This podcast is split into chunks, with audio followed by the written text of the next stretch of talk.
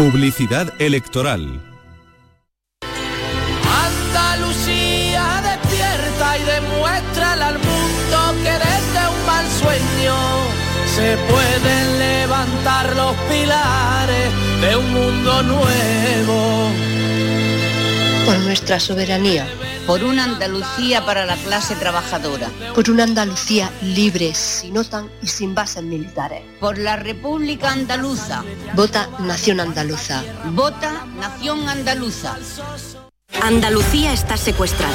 La tienen amordazada cazadores, taurinos y corruptos. Ahorcar a un galgo, destrozar a un toro, reventar a un caballo, secar un parque nacional les sale gratis. ¿Por qué su cortijo? Porque el resto de partidos miran para otro lado. Solo hay un partido de verdad dispuesto a rescatarla. Pacma. Andaluces, rebelaos. Pedid justicia y sostenibilidad. Sea por Andalucía libre, el planeta y hasta el último animal. Rescata Andalucía. Vota Pacma. Publicidad electoral. Todo el deporte de Andalucía lo tienes en El Pelotazo de Canal Sur Radio. La información de nuestros equipos, las voces de los deportistas y los protagonistas de la noticia. Tu cita deportiva de las noches está en El Pelotazo, de lunes a jueves a las 11 de la noche, con Antonio Caamaño. Quédate en Canal Sur Radio, la radio de Andalucía. Sevilla. Canal Sur Radio. Insomnio, apnea, sonambulismo, bruxismo. Convivir con un mal descanso tiene importantes consecuencias en tu salud. No lo normalices. Desde la Asociación Española del Sueño, Asenarco, podemos guiarte a mejorar tu calidad de vida. Entra en ayudainsomnio.es, Asociación Española del Sueño. Asenarco, siempre a tu lado. Ría Go Music Fest, el 17 y 18 de junio en Las Cabezas de San Juan. Un festival original donde encontrarás buena música, artesanía, zona de food trucks, zona infantil y mucho más en un entorno natural al aire libre. El 17 y 18 de junio, Ría Go Music Fest es tu festival. Quédate con este nombre porque dará que hablar. Consigue tus entradas en giglon.com. Día del Socio en Isla Mágica. El 25 y 26 de junio visita Isla Mágica y disfruta de las ventajas del Día del Socio de la banda. La entrada se reduce a 8 euros para el socio y 18 euros para el acompañante. Promoción aplicable solo en la venta de entradas en taquilla. Recuerda, 25 y 26 de junio en Isla Mágica. Más información en lavanda.es. La paranoia de la tarde. Francis Gómez que llega, eh, llega en- entre. Se ha tenido que poner hasta la chaqueta para entrar. Pero eh, nada, no pasa nada, Francis. Ya estamos más calmadas. Que no me fío, no me fío. Porque el pollo la está liando, la está liando esta tarde. El pollo está rodando, El, ¿eh? el pollo está rodando en redes sociales. se te va- el pollo está dando mucho. Mucho juego. mucho Está muy gracioso, mucho oye, sí. Francis. Está Sí, muy gracioso. sí. No, no te creas. Ahora, ahora lo voy a Él más. está ahí detrás, pero está ahí detrás, pero, pero Ahora, pincha, qué lista, pincha, ¿eh? Qué lista soy, que lo he adivinado, ¿eh? Hombre, por favor. Pero esa Pero- no es la paranoia, ¿eh? olvídate. Claro, olvídate, viene otra hora, ¿eh? Pero hora- fíjate, él, él ha dicho, el pollo asado es el único animal que eh, no para de moverse Sí. después de muerto. Y después Sí, sí. de eso, dice... Ha venido todo lo demás. Es Sí. una adivinanza. Después de eso, es que aquí... Es ¿Cuál que es el es- único animal que se mueve? Claro. Y entonces yo he dicho el pollo. Claro, claro, es que aquí, es que aquí estamos a la que salta. Estamos a la que salta. y- O a la que, o a la que da vuelta. Es que Ya, la que estoy vuelta. asombrada, ¿eh? qué Venga, lista, ¿eh? Venga, adivinado la venga, primera. Bueno, pues esta a lo mejor también la adivina, porque hoy es facilita, ¿eh? Sí. Venga. Bueno, os cuento. Tenemos tres parejas de jóvenes, de chicos y chicas. Vamos a poner por comodidad para ponerlo más fácil. Sí. Tres parejas formadas cada una por un chico y una chica. Sí. ¿Vale? Van juntos a una discoteca y una chica vi- viste de rojo, otra de verde y otra de azul. Los chicos que van con ellas también visten de los mismos colores. ¿Han cenado pollo? o Eh, no, van a- Vale. todavía no han cenado. No, no, no, vale, vale. Que luego se tomen un que va, el pollo no. Vale. Y bueno, Vale. pues, son más de que va, pues, son más de que va. estaban todos en la discoteca, en la pista bailando, cuando el chico de, de rojo se cruza un poco con casualidad con la chica que va vestida de verde y le dice, oye, ¿te has dado cuenta? Ninguno de nosotros tiene su pareja vestida del mismo color. Sí. Bien, pues teniendo estos datos, ¿de qué ¿Cómo? color va vestida la compañera del chico de rojo? Bueno. Os lo repito, ¿vale? Sí, repite, Vale. repite. Sí, a ver. Es facilito, es facilito. Me he quedado. Bueno, tres parejas. Verde, te ha quedado verde. Ha quedado como el pollo sentado. Me he quedado azul. Azul me he quedado. Vigilar la silla que no haya una cerveza en la silla, cuidado. Por favor, no, por favor, no. Venga, vamos. Eh, Bueno, entonces. repito, ¿vale? Tres parejas de chicos y chicas que fueron a una discoteca. Sí. Y bueno, una de las chicas llevaba un vestido rojo, otra chica iba vestida de verde y otra de azul. Sí. Los chicos que iban con ellas también vestían los mismos colores, pero bueno, cuando estaban todos bailando en la pista, el chico Sí. de rojo se cruzó con la, con la chica de verde y le dice, oye, ¿te has dado cuenta de que ninguno de nosotros viene con su pareja vestida del mismo color? Ahora bien, La tarasca no estaría por allí, ¿no? pues a punto estaba. Ah, vale. Pero las parejas, tú no has dicho que van vestidas, por ejemplo, la chica de rojo va con una pareja en rojo, ¿no? No. No, no, ha dicho Claro, aquí eso. está. Venga, ah, empieza, aquí. Francis, que lo que... Venga. Nuestro realizador aquí en Huelva, Pepe Clavellino, dice que azul.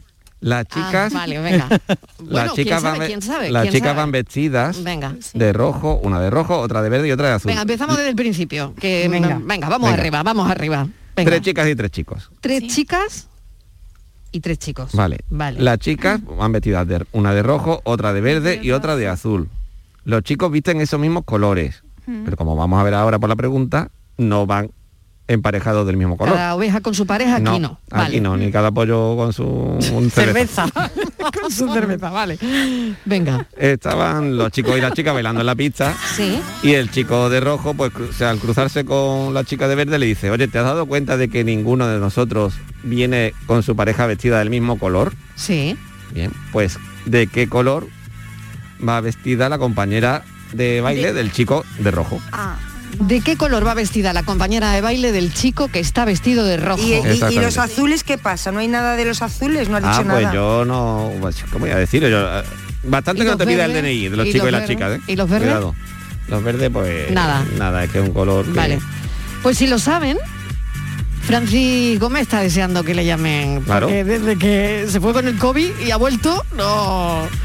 Hay que reactivar la paranoia. Eh, Sí, ¿eh? sí, y me encuentro con lo que me encuentro, que vamos, vaya café que me habéis dado. Venga. Pues yo digo que verde. Ha sido el café del pollo hoy. ¿Eh? Yo creo que es verde. Pero yo por decir Verde, algo. pero ¿por qué? ¿Por qué? A yo ver. por ninguna razón, no tengo nada, simplemente por decir algo. Porque estamos en primavera.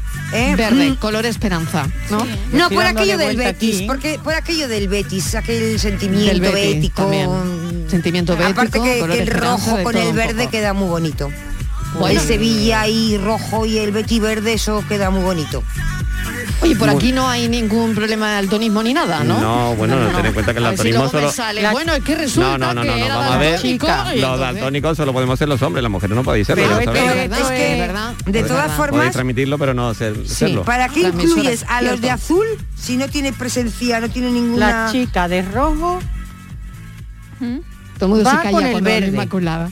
Es porque eh, sabe Porque que eso lo has dicho tú, eso lo has dicho no, tú. no lo ha dicho. Vale, ¿eh? la chica del, de rojo va con, Va con el verde. Ese Bueno, ya es. Vale. La chica, ¿no? Mm, Se, a ver, atenta. Estaban bailando y el chico de rojo se cruzó Con la con la chica de- de verde. Con la chica de verde, pero puede ser su pareja. No, Se cruzó. se cruzó, no quiere decir que vayan juntos, ¿no? No, iban, no, vamos a decir que no van juntos. O sea, no, Vale. dilo ya, la de rojo no va con el de Que verde. no, que no, le gustaba el de verde, que no. Vale, no. Vale. Pues ya está, seguimos Vale, pensando. Venga, venga. eh, a las 6 la respuesta definitiva. a Venga, las 6 ánimo. menos 5 o a las 6 menos... Algo. Menos 7, ¿eh? Aquí me están Venga. explicando el azul, lo que pasa es que lo tengo que entender, Pepe, para poderlo explicar, ¿sabes? Venga, hasta ahora. Venga, hasta luego. Él va de rojo, yo voy de verde. Ah, que no vamos La parejados. tarde de Canal Sur Radio con Mariló Maldonado.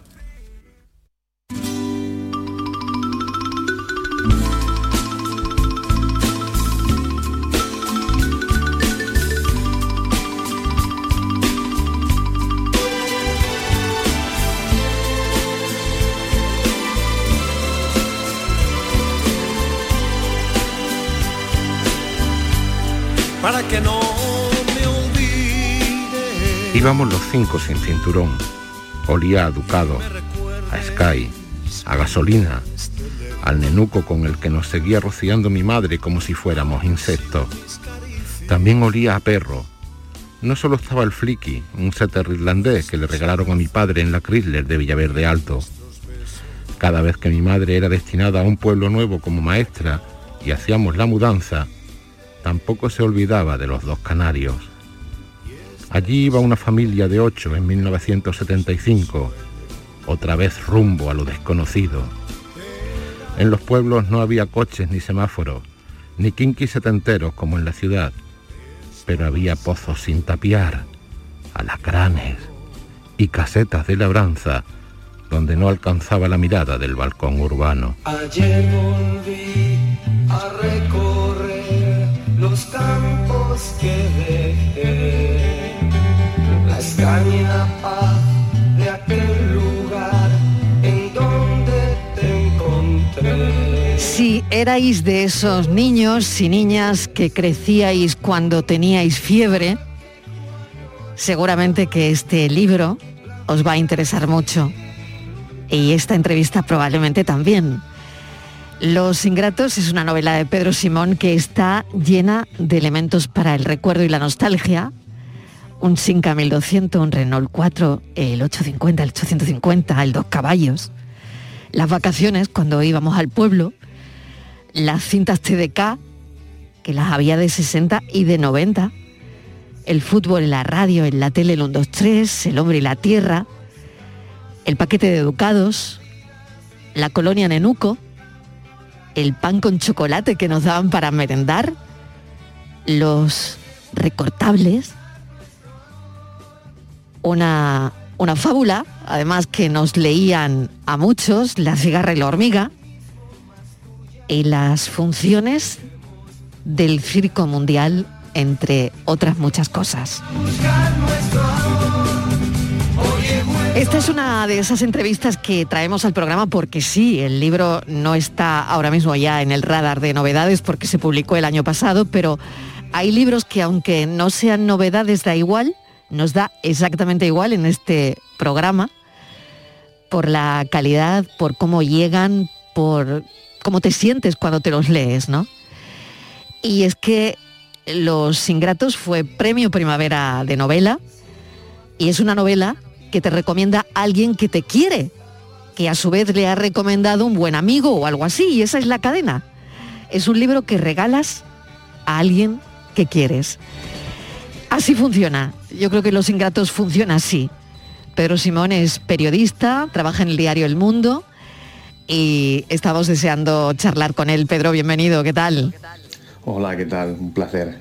Bueno, Los Ingratos habla de un niño, David, hijo de la maestra del pueblo, en esa Castilla que ya empezaba a vaciarse hace 50 años, pero donde se reconocían los paisajes y las figuras. Y David tiene una cuidadora, analfabeta y sorda, emérita. A mí me llama mucho la atención ahora mismo el nombre, la M, a quien enseña a leer y a escribir. Ella había perdido a su hijo y encuentra a otro en el niño de la, de la maestra, en, en David. Em, a M le ponía todo como Dios manda y no sé si Pedro Simón se lo sigue poniendo a las cosas o no se lo ha puesto nunca. Bueno, yo lo, lo que quería contar con el libro es una historia eh, que nos atañe a muchos, ¿no? Mucha gente eh, que nacimos en los 70, esta cosa de los baby boomers que se llama, ¿no? Que es una palabra un poco horrorosa, pero no se nos ocurre otro modo de Sí, definirlo. Y que yo creo que estamos muy anclados al medio rural y a la memoria. Y me explico. Eh, eh, yo creo que la mayoría de la gente que nos está escuchando, si no ha nacido en un pueblo, es hija o hijo de alguien que ha nacido en un pueblo o como o lo más lejos un nieto o nieta de alguien que ha nacido en un pueblo. ¿no? Y, y- y yo quería, bueno, re- regresar a ese trastero, a ese trastero donde, donde uno tiene guardadas muchas cosas. Yo creo que somos las cosas que no tiramos, por cierto. Somos esos apuntes de Coe que no tiramos, aquel mapa de Ámsterdam que no tiramos, todas esas cosas, ¿no? Y eso tiene que ver con la infancia. Y en ese trastero mío había, eh, había, había esto, ¿no? Este paisaje rural y este paisaje iniciático. Y ahí me di cuenta eh, de que había unas mujeres muy poderosas de las que se hablaba muy poco, que para mí ah, son lo mejor de la marca España, que son mm, esas mujeres octogenarias eh, que no o, o- octogenarias ahora o pero que en su época bueno, no pudieron estudiar, que mandaban a los hijos fuera, que empezaban a cuidar a otros niños del pueblo, muchas de ellas, ¿no? Y, y, bueno, pues yo viendo la peli de Patria de, de perdón, la peli Roma de Cuarón, Mm. pues en la que se Mm. cuenta la, la historia, sí, Maravillosa. una cuidadora indígena, Mm. ¿verdad? En la familia, la burguesía mexicana. Me di cuenta de que nosotros habíamos hablado poco de esas cuidadoras, ¿no? Eh, y, y yo quería hablar de esas rurales, cuidadoras, semianalfabetas, eh, con, que daban que hablar en el pueblo, o bien porque era la sorda, o bien porque era mm, lo que fuese, eh, que bueno, que me parece que tienen, tienen que ver con, con- con lo más potente y con lo mejor que se ha generado este país en, en el último medio siglo, ¿no? Claro, la mujer eh, que en ese momento, la mujer rural, mientras otras mujeres despegaban porque ellas podían cuidar a sus hijos, ¿no? Eh, esas mujeres rurales eh, que hacían ese trabajo, por decirlo de alguna manera, trabajo entre comillas, ¿no? Con un amor increíble, ¿no? Eh, claro, de ahí, de ahí sale todo, ¿no? Claro, si lo, si lo piensas, te- tenían un punto renacentista estas mujeres Exacto, porque hacían exacto. absolutamente de todo. Lo mismo cavaban, que desollaban un conejo, que te peinaban, que te daban un- un- una colleja, Mm. que te que, y que, que quitaban hebras de azafrán, que mm, cogían una azada, pero, pero sobre todo también sabían que con los libros pasaban cosas. eh, que con, con la, con la educación pasaban cosas. Y a lo mejor para ella ya era tarde, pero mm, se sentían satisfechas y ponían a, a salvo a sus hijos, ¿no? a, a- a los que venían detrás de ellas. Y a lo mejor ellas no querían subirse a ese 5.200 que iba a la ciudad, Mm. pero sí que querían que su hijo o su hija se subiera en ese coche y se fuera, porque sabía o intuía o, o- o había escuchado que las oportunidades estaban allí. Y, y eso me parece una generosidad, eh, de una generosidad alucinante. Yo, yo creo que mm, mm, hay que distinguir entre las personas inteligentes y las personas sabias. Todos conocemos a gente inteligente, que es Mm. aquella que utiliza muy bien los medios Mm. para conseguir un fin, y luego está es la gente sabia, que, que es la que elige muy bien eh, los fines directamente.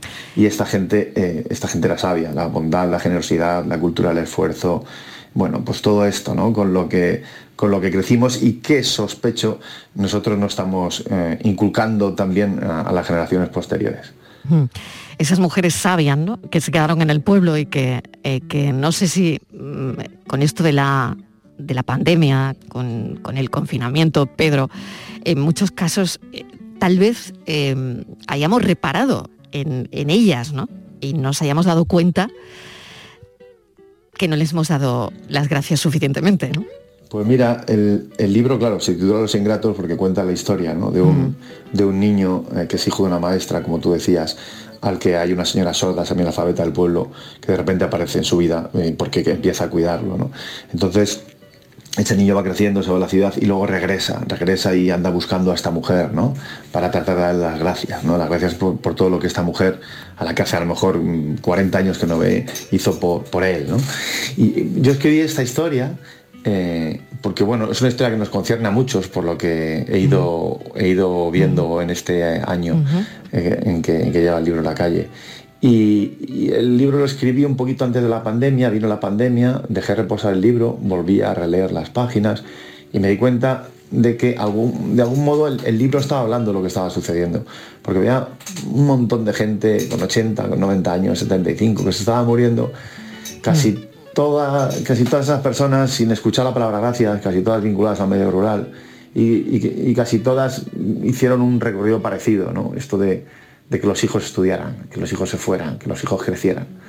Y, y bueno, yo quería contar esa historia, ¿no? Porque es verdad que siempre hablamos de las mujeres, esto creo que hay una frase parecida en el libro, siempre hablamos de las mujeres urbanas que rompen moldes, es. pero casi nunca, ¿verdad? Hablamos de, de esas rurales que se, que se quedaron allí a, re- a- a recoger los pedazos, ¿no? Eso es, eso es, ¿no? Que se quedaron allí para que otras pudieran, de hecho, ¿no? Eh, tener una carrera, mm, bueno, salir del pueblo, ¿no?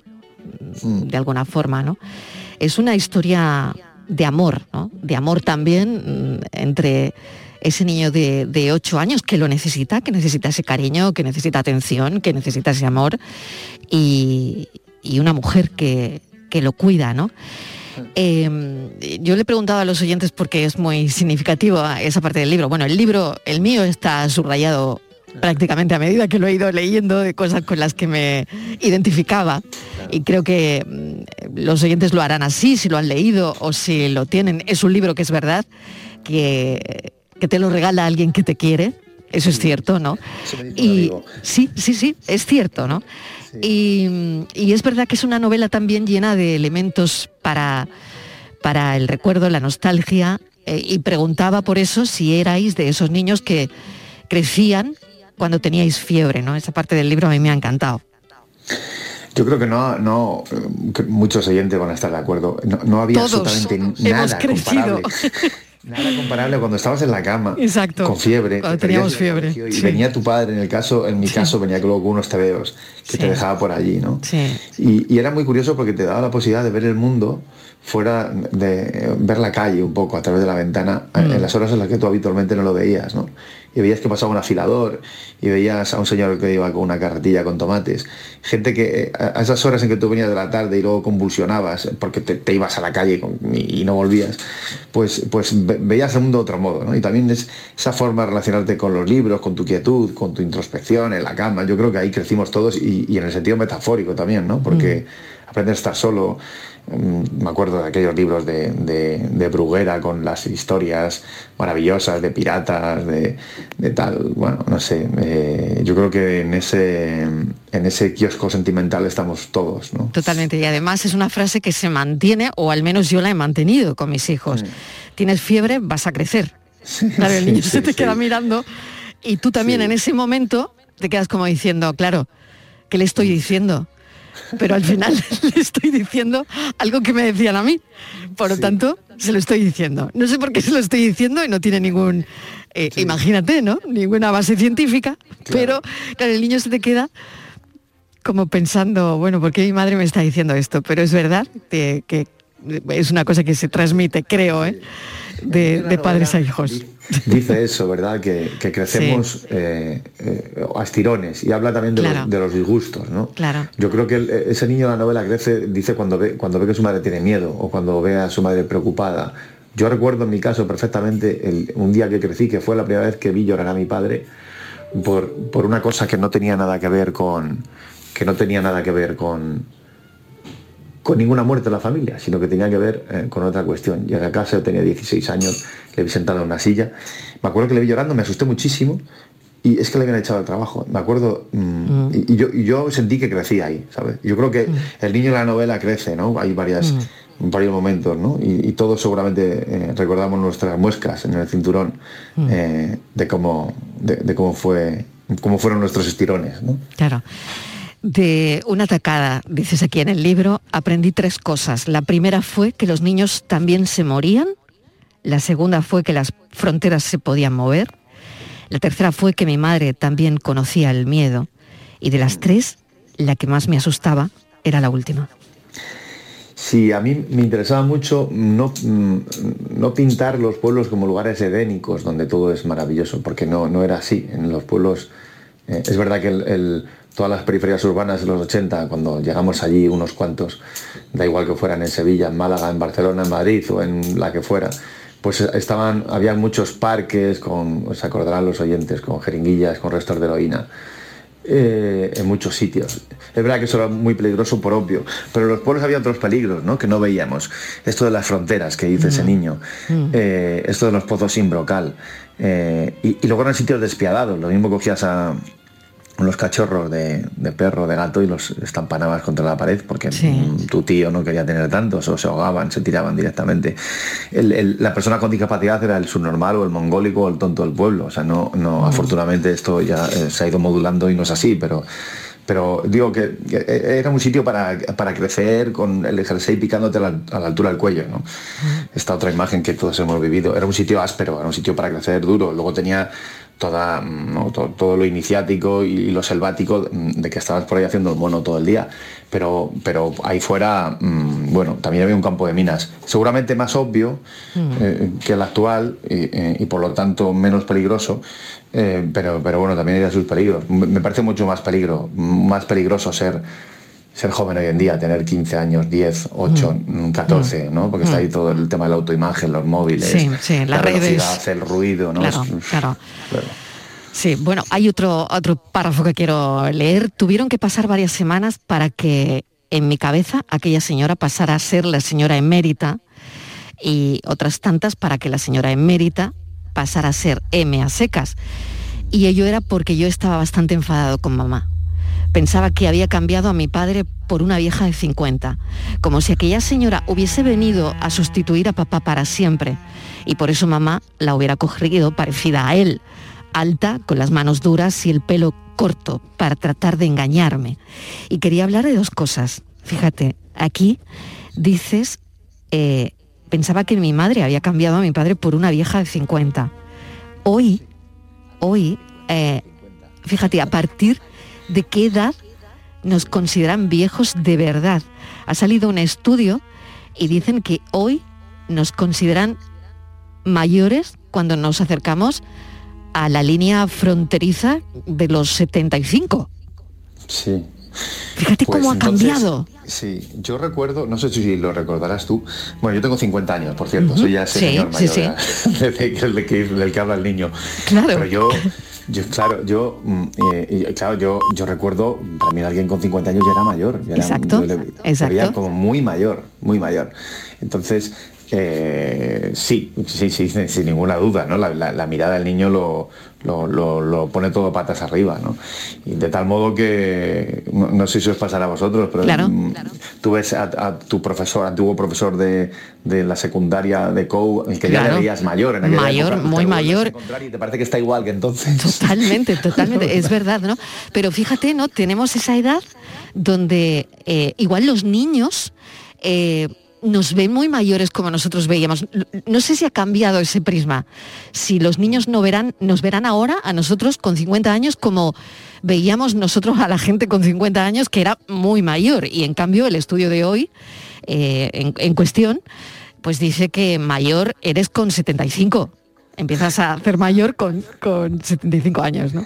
Hay un momento, yo soy periodista, hay un momento en tu Sí. vida en que te, encuentres, te, te sorprendes a ti mismo escribiendo eh, un joven de 40 años exacto, o, un, o un exacto. joven de 39 años y alguien al lado te dice, ¿por perdona? Entonces, claro, esto no lo tenemos que hacer mirar, ¿no? Sí. Solo apuntaré que los premios de poesía joven son para menores de 35. con Eso es, cual, bueno, yo creo- yo creo eso, que queda, eso queda ya. Y otra cosa que quería preguntarte, un poco al hilo de este, este párrafo que acabo de, de leer, no se trata de destripar el libro, pero simplemente es para que vean, ¿no? Eh, la maravilla que hay en, en- en sus páginas, ¿no? Em, quería hablarte también sobre lo, lo que nos engañaban a los niños antes, ¿no? Antes no se sentaban a, a contarnos que papá y mamá se habían separado, por ejemplo, o tantas y tantas cosas que hoy, eh, cuando eso ocurre, eh, lo explicamos todo, sentamos a los críos, tratamos de, de hacerlo, bueno, pues como se debe hacer, ¿no? Eh, eso no ocurría ni en aquel, ni, ni en aquella etapa rural, ni yo creo que tampoco en la ciudad, ¿no? Yo creo que sobre todo las que se manejaban eh, mejor con los afectos eran las mujeres. Sí. Eran las que, las que mejor sabían escuchar. Esto sigue sucediendo, pero yo creo que ahora está más tamizado. Pero en aquella época mucho, era mucho más evidente, yo creo. Y, y- y po- porque generalmente la figura del varón estaba otra cosa, era más osco entre el curro, la taberna, eh, y bueno, y luego esta cosa testosterónica de no mostrar tu sentimiento, ¿no? Mm. Pues yo creo que la- era ese- es- esas tres patas del taburete, pero las mujeres sí, las mujeres te, te, mm, te hacían hablar, ¿no? Por eso son personajes tan importantes las mujeres, porque todos eh, nos acordamos, el- el- em- Emerita es una cuidadora, ¿no? Pero, pero todos tenemos una emérita en nuestra vida, cuando no es una vecina, es una abuela, eh, por supuesto una madre, eh, es una tía, es alguien que, eh, que nos mm, que funcionó como un desfibrilador, o sea, que, que Mm. llega a tu vida y te dice, eh, a ver, aquí mm, están pasando cosas y, y- y- y tienes que tirar, tienes que saltar, Mm. tienes que volar, ¿no? Esa gente, hay un momento en la novela que el, que el niño dice eh, que madre no hay más que dos, ¿no? Pues, pues esto, ¿no? Yo creo que todos tenemos por ahí una segunda madre. Y, y- y en mi caso, yo, a, a mí me cuidaron algunas señoras. Lo que, lo, que, lo que pasa que yo era muy pequeño y no me acuerdo. Pero sí tenía esta necesidad de, bueno, de hablar de ellas, porque es que de verdad creo que, que si muchos están, si tú estás aquí Claro. o sea, y yo estoy aquí, pues seguramente Sí. tiene, tiene mucho que ver con gente así. Está con claro. así. Y, y otra cosa, lo del nombre, emerita, ¿no? Fíjate, por un lado, eh, como nombre, como nombre propio, y por otro lado, como adjetivo, madre mía, como adjetivo, ahora mismo. ¿eh? Eh, Bueno, a la editorial no le gustaba nada el nombre, ¿eh? Esto de la emérita no podemos cambiar por Jesús Claro. o por Manuela. claro, claro. Para Pero es mí, que este para tiene mí trampa, dice mucho. Exactamente. Para mí dice mucho. Eh, y claro, me, me quería hablar contigo, el autor, ¿no? Porque para mí dice mucho emérita, muchísimo. Claro. Bueno, tiene la connotación, ¿no? La, la carga connotativa de, de, de- de emérita, ¿no? Algo emérito en sí mismo, ¿no? Claro. Y, y- y- pero también, y, te lo voy a confesar, la, la- la señora que a mí me cuidó se llamaba Emérita. Esta que no, esta que de la que no tengo ningún recuerdo, ¿sabes? Se llamaba Emérita. Y entonces, eh, eh, este es mi homenaje, ¿sabes? Claro. Si- No, no, siempre digo que no habría cosa que más me gustara que los hijos de esta mujer, pues ya tuvo, tuvo, tuvo creo varios hijos. algún- les, les hubiese llegado el libro por algún sitio y, y se hubiesen puesto en contacto conmigo. Esta mujer a mí me cuidó pues, en, en el pueblo de la Mancha, Ciudad Real, Toledo, por ahí, por, entre Villafranca de los Y Caballeros. no has sabido cosas así. nada de ella. Ella, no. El libro va por la decimoprimera edición, está funcionando muy bien, etcétera, etcétera, pero no, no, no me ha llegado nadie. Es como si hubiese lanzado una botella con un mensaje dentro y no me, vi- no me viniera nada de vuelta. Madre ¿no? mía, fíjate si... Sería maravilloso que alguna eh, vez Sería dijera, pues maravilloso. mira, sí. Claro, pues mira, mm, le pasó esto, falleció en tal época, eh, así llevó su vida, así la, la terminó, etcétera. Si se acordaba de ti o no se acordaba de ti, no lo sé, ¿sabes? claro, Tengo mucha fíjate. curiosidad. Claro que sí, bueno, pues quién sabe, ¿no? Eh, se queda como abierto, ¿no? Eh, es un final como- del libro como abierto, ¿no? Eh, ahora que lo Sí. cuentas, esperando si, si alguien reacciona, si algún hijo de Mérita reacciona, ¿no? Bueno, fíjate, voy a conectar esta historia tuya, estamos acabando la entrevista, eh, con, con otro día que trajimos al programa una historia preciosa, también la de un niño que buscó a su cuidadora. La historia se viralizó. Yo, yo no paré de acordarme de los ingratos, ¿eh? mientras hacía la entrevista me acordaba de Mérita, ¿no? Contamos la historia de Juanito Johnson. Ana Jiménez era su cuidadora, la encontró y le dio las gracias 45 años después porque parte de su identidad se la debía a ella. Escucha. Para mí era un milagro de Dios que yo me encontré con él después de tantos años. Era un sueño para mí. No pensé ese punto que él tendría a buscarme. Pero corazón él estaba, él es un pequeño misionero para mi vida. Así lo he repetido, tenía seis meses. Yo sentí, no lo reconocí, porque pasa años. Pero en mi corazón lo tenía él porque un amor tan, no sé cómo de niño yo manejar, porque era una etapa que yo estaba triste de haberle perdido a, a mis hijos. Entonces, él llegó como un regalo de Dios. Ella pierde a sus hijos. Te recuerdo, Ana Jiménez. eh, la encontró Juanito Johnson, estuvo en el programa contando, bueno, cómo había sido ese reencuentro, porque él es sueco, vive en Fuengirola, pero eh, ella estaba en Bolivia. Y, y fíjate, imagínate, Pedro, el encuentro. Yo se lo conté además, le dije, lee Los Ingratos, porque... Ah, sí, qué bueno. Sí, sí, porque me parecía que, que la historia que conectaban, ¿no? Entre sí. Sí, sí, me imagino eso. Eh, En, en- en Los Ingratos hay mucha gente que, que dice que le recuerda al final de Cinema Paradiso también. No sé si, si lo compartes, pero... Bueno, y a Delibes, ¿eh? Sí, bueno, pues Por no, favor, claro que sí. Qué, honor, ¿no? Por el- todo, todo- Para mí que Delibes es un registro referencial. Mm. Nada, y es verdad lo que decías al principio, esto de un amigo mío que es Javier Gómez Santander, que es el guionista de La Casa de Papel, me dijo una cosa muy bonita del libro, que es la que tú has dicho al principio. Me dijo, voy a regalar mucho, voy a regalar mucho este libro como una forma de decirle a determinada gente te quiero. Y, y creo que hay mucha verdad en eso. Pedro Simón, mil gracias por este ratito de radio y yo voy a seguir regalándolo mucho, mucho este libro, Los Ingratos. Gracias, un beso enorme. Gracias a vosotros. Un beso, muchas gracias.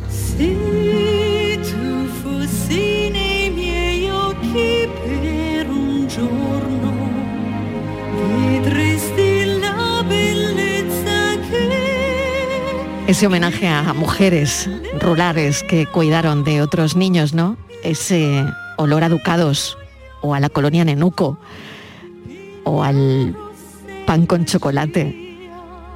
O al fútbol en la radio que ponía a mi padre, o a las vacaciones en el pueblo. Todo eso está aquí en Los Ingratos.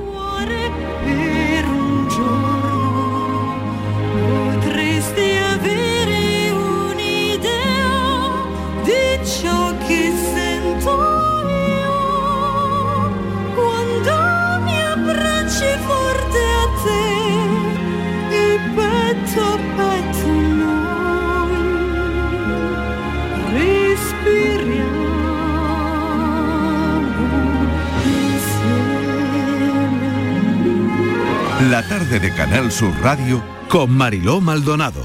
También en nuestra app y en canalsur.es. La radio de Andalucía está en Canal Sur Sevilla.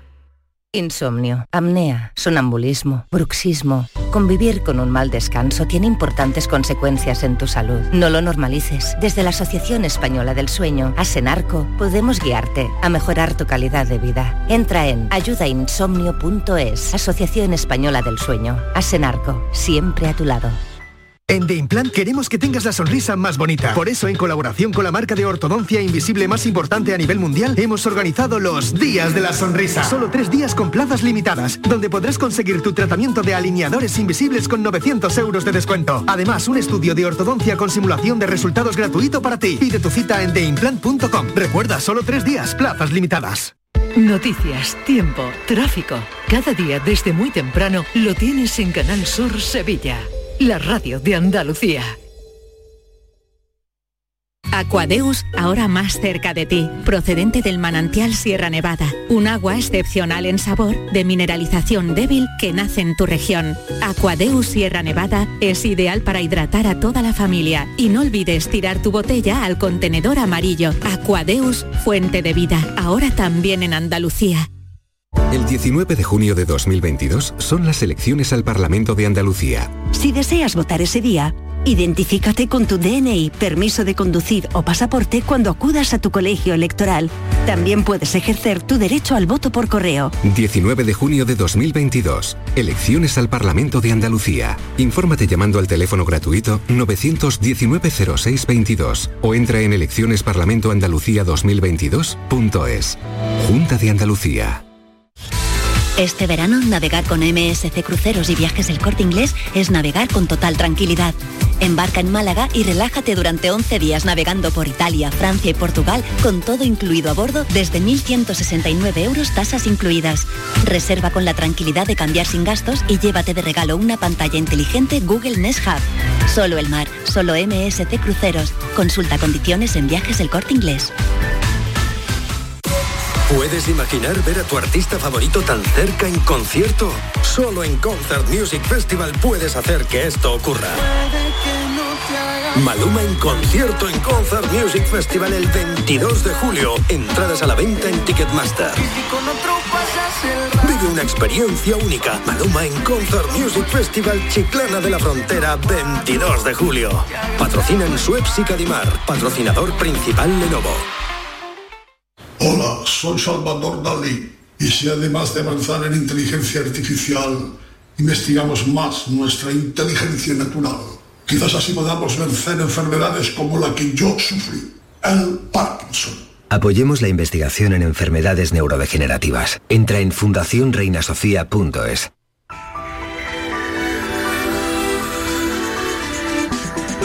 Enrique Jesús Moreno y por tu salud que llega a las 6 y 5. Avanzamos y adelantamos contenidos. Enrique, ¿qué tal? Bienvenido. Hola, muchas gracias Marilón. Pues mira, muy rápidamente, estamos, ya sabes, eh, iniciando esta temporada estival, bien notable ya, eh, con esa preocupación por parte de los dermatólogos sobre cómo debe ser la protección eh, frente al sol, con la campaña del euromelanoma, con el Congreso de la Academia de Dermatología que ha sido hace unos días en Málaga, en fin, con siempre preocupación por la piel y hemos reunido a dos estupendas especialistas en esta materia.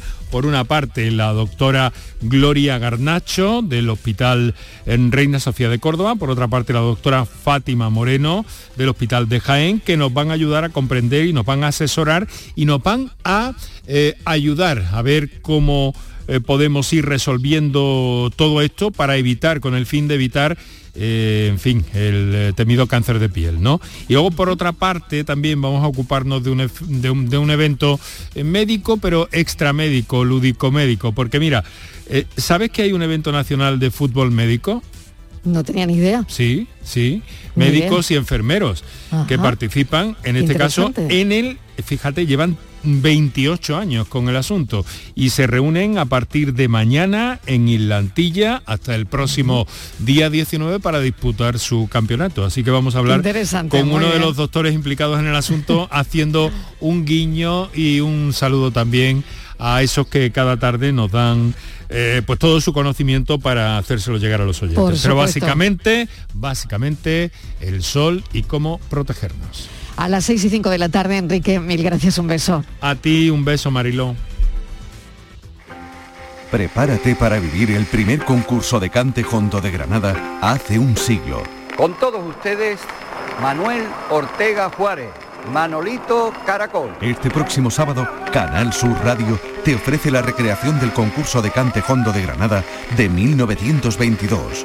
Una ficción radiofónica con la que descubrir a artistas, intelectuales y aficionados de renombre que hicieron de esta cita el primer certamen nacional de cante flamenco. Pues aquí seguimos entre las autoridades y 1922, el año del cante hondo. Este sábado desde las 4 de la tarde con Manuel Curao. A la paz de Dios, señoras y señores, sean ustedes Quédate en Canal Sur Radio, la radio de Andalucía. La tarde de Canal Sur Radio con Mariló Maldonado.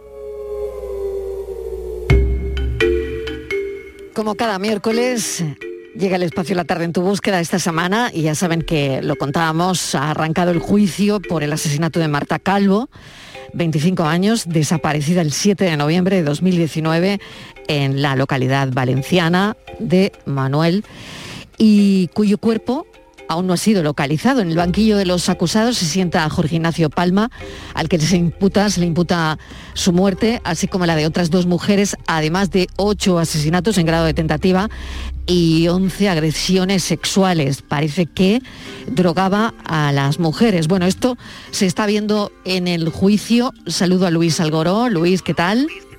Buenas tardes, Mariló. Y Patricia Torres. Patricia, ¿qué tal? Hola Marilo, ¿qué tal? Luis? Luis, vamos con el juicio. ¿Cómo está yendo?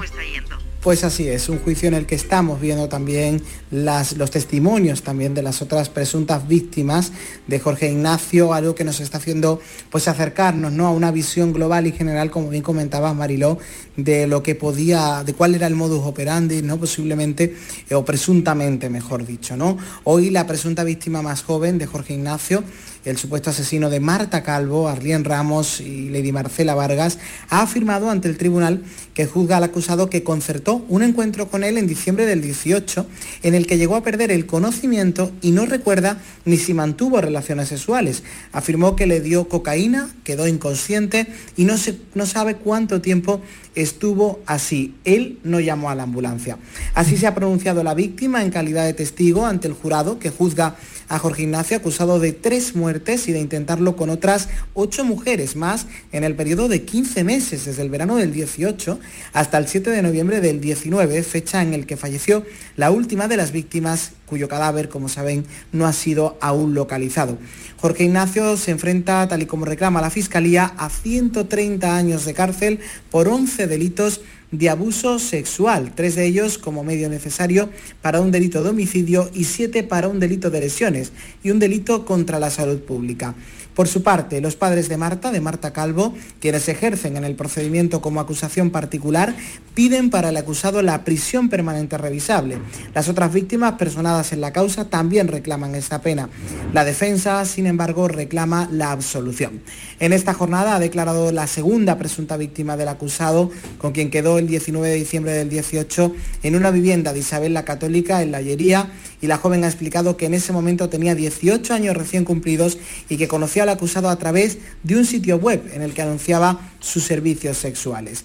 Eh, como hemos dicho, Jorge Ignacio narra que se puso en contacto con ella y le preguntó si podían hacer una fiesta blanca, lo que conocemos cuando se consume cocaína, lo que dice que ella accedió. Sin embargo, después de todo esto, pues ya lo saben ustedes, ella confiesa haber quedado inconsciente y que él abusó de ella. Evidentemente un juicio que está siendo muy duro para las familias de estas chicas y bueno, y cómo no para la familia de Marta Calvo al tener que escuchar cómo posiblemente falleció Marta y aún siquiera tener una pista, ¿no? O una noticia sobre el paradero. Así que Mariló, seguiremos pendientes de lo que esté sucediendo, pero es escalofriante Mm, escuchar los testimonios y la verdad que está siendo muy, muy, muy duro, ¿no? Lo es, Pate, yo no sé si tienes algo que añadir en este, en este caso, pero la verdad es que es absolutamente escalofriante todo lo que está pasando en ese juicio, lo que se está contando para las víctimas, para las mujeres que fueron víctimas presuntamente de estas fiestas sexuales con droga, ¿no? Sí, eh, Marisol Gurón, que es la madre de Marta Calvo, eh, bueno, pues va a declarar en el juicio el próximo 29 de junio. El- ella no puede entrar en, en sala, pero acude todos los días al juzgado y mantiene Marilo la esperanza de que pueda derrumbarse cuando... Mm. Y decir qué pasó Claro, con el cuerpo, qué pasó ¿no? con, el, Mm. con el cuerpo, porque ella bueno, ha asegurado ante los medios de comunicación que, que así no se puede eh, vivir. Eh, fíjate que a pesar de todo lo que está viviendo Mariló, eh, dice que no tiene miedo al acusado, que no tiene ira, que no tiene asco, nada, solamente lo que se acuerda de su hija y que para Mm. ella, él es indiferente, lo que ella quiere saber dónde está el cuerpo de su hija. Claro, qué duro, qué duro para las familias, Mm. qué, qué duro para las mujeres, que, en fin, es, es tremendo, pero bueno, seguiremos, seguiremos el juicio. También se cumple el primer aniversario de la desaparición de Juan Carlos Salud en Málaga y el caso, el caso no ha avanzado, Luis. Así es, el caso no ha avanzado, la familia ahora nos lo va a contar, eh, bueno, en, el testimonio que nos han enviado. Desaparece Málaga hace un año, su pista se pierde en la zona de Limonar, donde al menos el móvil deja de dar señales, esa zona que fue rastreada y muy especialmente por la familia, que ha hecho muchas batidas durante este tiempo, no ha tenido ningún éxito, ¿no? La familia nos cuenta pues eso, precisamente que se queja ¿no? de no tener más información y no poder haber avanzado nada en un caso que parecía que podía resolverse en cuestión de horas o en poco tiempo porque llevaba su móvil, porque no había ninguna situación que nos hiciera pensar que se diera, eh, que tuviera algún problema con alguien, pero sin embargo ya ha pasado un año, Mariló y su propia hermana, Elena Luz, nos lo cuenta en este audio, así que vamos a escucharla. Hoy hace ya un año desde la desaparición de mi hermano Juan Carlos Alú Gallardo, Málaga, que desaparece, no sé, de la manera pues él se va a dar un paseo y era un día normal, estuvo con su mujer y comió en casa de mi madre, que vive aquí con mi madre. Él tiene trastorno límite de la personalidad, tenía sus medicamentos, es verdad que llevaba unos días que se estaba quitando un poco por su cuenta y la verdad es que estamos prácticamente como el primer día sin datos de nada y un poco desesperados, la verdad. Desaparición de Juan Carlos Salud en Málaga y sin avances del caso. Hoy nos queremos acercar al caso de Remedios Salazar, desaparecida el 11 de noviembre de 2014 en, en Asturias, Patricia. Remedios, eh, 41 años, desapareció el domingo 11 de noviembre de 2014 en Langreo, Asturias. Mide 1,55, pesa 50 kilos, es de complexión delgada, tiene los ojos verdes, el cabello largo, ondulado y castaño y la piel morena. Esos son los únicos datos que conocemos y que se ha difundido junto a su imagen con el objetivo de conseguir alguna pista sobre su paradero. Ocho años después de su desaparición, la circunstancia de cómo desaparece sigue siendo una incógnita. Lo único que sabemos es que Remedios estaba sufriendo malos tratos presuntamente a mano de su pareja y que por miedo nunca llegó a denunciarle. Su familia pide que se resuelva cuanto antes el caso Mariló. Vamos a saludar a Violeta, que es hermana de Remedios. Violeta, bienvenida a la tarde. Bueno, parece que no tenemos esa llamada de momento. Estábamos eh, intentando hablar con Violeta, que es la hermana de Remedios. Más detalles del, del caso, Patricia. Pues fíjate, Marilo, eh, conversaba con, con Violeta hace un par de días hablando de, bueno, de la poca repercusión que ha tenido el caso. Eh, nosotros trabajamos conjuntamente con muchas eh, asociaciones, eh, con la Fundación Sol Desaparecidos, con la Fundación QSD Global, y ella me comentaba que sí es verdad que, que ha tenido poca repercusión mediática eh, y que ella también desconoce mucho el- pues, las circunstancias de la desaparición de, de su bien. hermano. La tenemos ya. Violeta, bienvenida. Bienvenida. Bueno, ¿cómo va la investigación, Violeta? Pues la verdad que muy mal. Va mal. Muy mal porque no hacen nada. usted tiene la sensación de que no hay avances. No hay avances y yo pienso que, que no que no hacen nada y la verdad que estoy muy mal porque la verdad que no sé nada de ella, no sé si está bien, si está mal. Mm. Decía Patricia que, eh, bueno, este caso no, no había saltado a los medios como otro, ¿no, Patri? Sí, no habían tenido esa repercusión, Violeta. Eh, yo quería saber cuándo fue la última vez que hablaste con tu hermana y qué te dijo. Pues la última vez que la vi, la vi que tenía hematomas. Eh, ella me dijo que, que, los, que la pareja que tenía la, estaba maltratando y yo le dije que, que a ver si podía denunciar, que lo denunciara. Y ella por miedo no quería denunciar. Y bueno, y al poco tiempo pues desapareció. ¿Se ha investigado a esta persona? Eh, no, porque supuestamente la FIA, la hija de ella, eh, fue a la policía a denunciar, eh, denunció en Fijón, y yo puse aquí parte aquí en el y a mí no me dejan porque dice que supuestamente tiene que ser la hija. ¿Y el dispositivo de búsqueda, Violeta, se, se buscó a tu hermana con los necesarios recursos, con los medios necesarios? Yo creo que no se movieron para nada. Absolutamente para nada. Y vosotros siempre habéis descartado esa desaparición voluntaria, porque tiene una hija y además sus nietos, ¿no, Violeta? A ver, le estoy diciendo que era una persona que era muy, muy, muy, muy cariñosa, estaba muy apegada muy a la familia. Eh, como mucho, como mucho, como mucho, eh, eh, tres horas estaba sin nosotras. O sea que todo, todo es muy extraño, Violeta. Era que era, una, era muy cariñosa, no se desapegaba de la mm. familia, era, es que yo ya le digo que algo le pasó. Violeta, le agradecemos que nos haya atendido y seguiremos pendientes de, este caso. Le agradecemos que, que haya estado ahí y mucha, mucha fuerza, mucho ánimo pues no sé qué ánimo mucha fuerza voy a tener, porque ya, ya va a ser ocho años ya que estamos esperando a ver si está bien, si está mal, si está como está. no sabemos nada. Violeta, un saludo, gracias. A usted. Un abrazo, Violeta. Un abrazo. Tremendo, tremendo el caso. Eh, lo tengo que dejar aquí, pero bueno, eh, de este caso haremos también seguimiento como tantos otros. Luis Algoró, muchísimas gracias, un saludo. Muchas gracias a las dos, un saludo. Y, y seguimos trabajando en la redacción por gente como Violeta, como la hermana de Remedios y casos como como estos tan tan oscuros, tan mm. difíciles. Gracias, Patri. A ti un beso.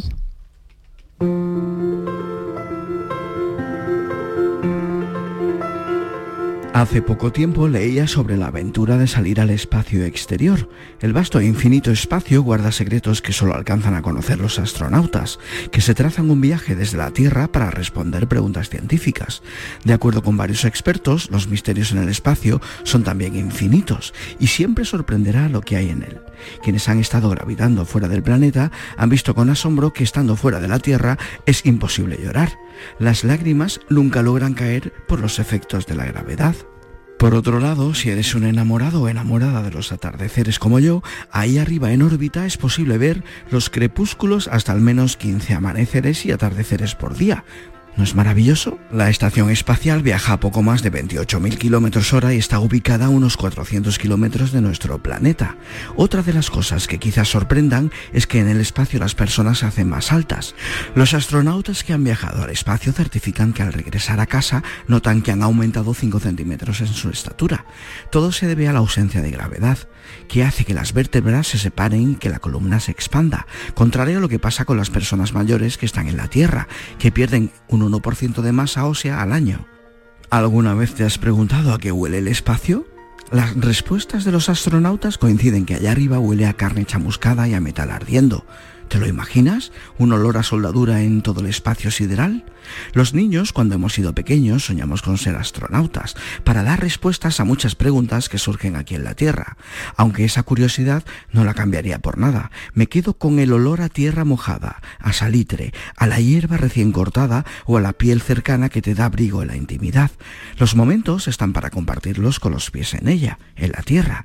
¿Y qué más da crecer unos centímetros si llorar es bueno para sanar el alma? No cambiaría por nada conocerte aquí, en la tierra y no en el espacio, pero sí en el tiempo. La vida nos brinda el regalo de habernos conocido, aunque el tiempo sea lo único que no vuelva. Y si pudiera cambiarlo, me quedaría aquí y ahora, donde el silencio se oye.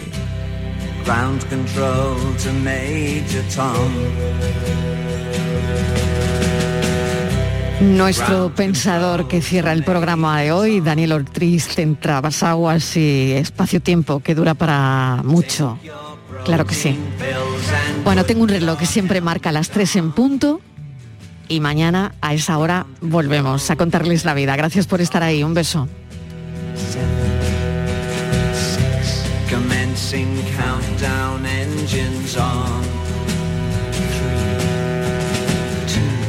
Check ignition and may God's love be with you.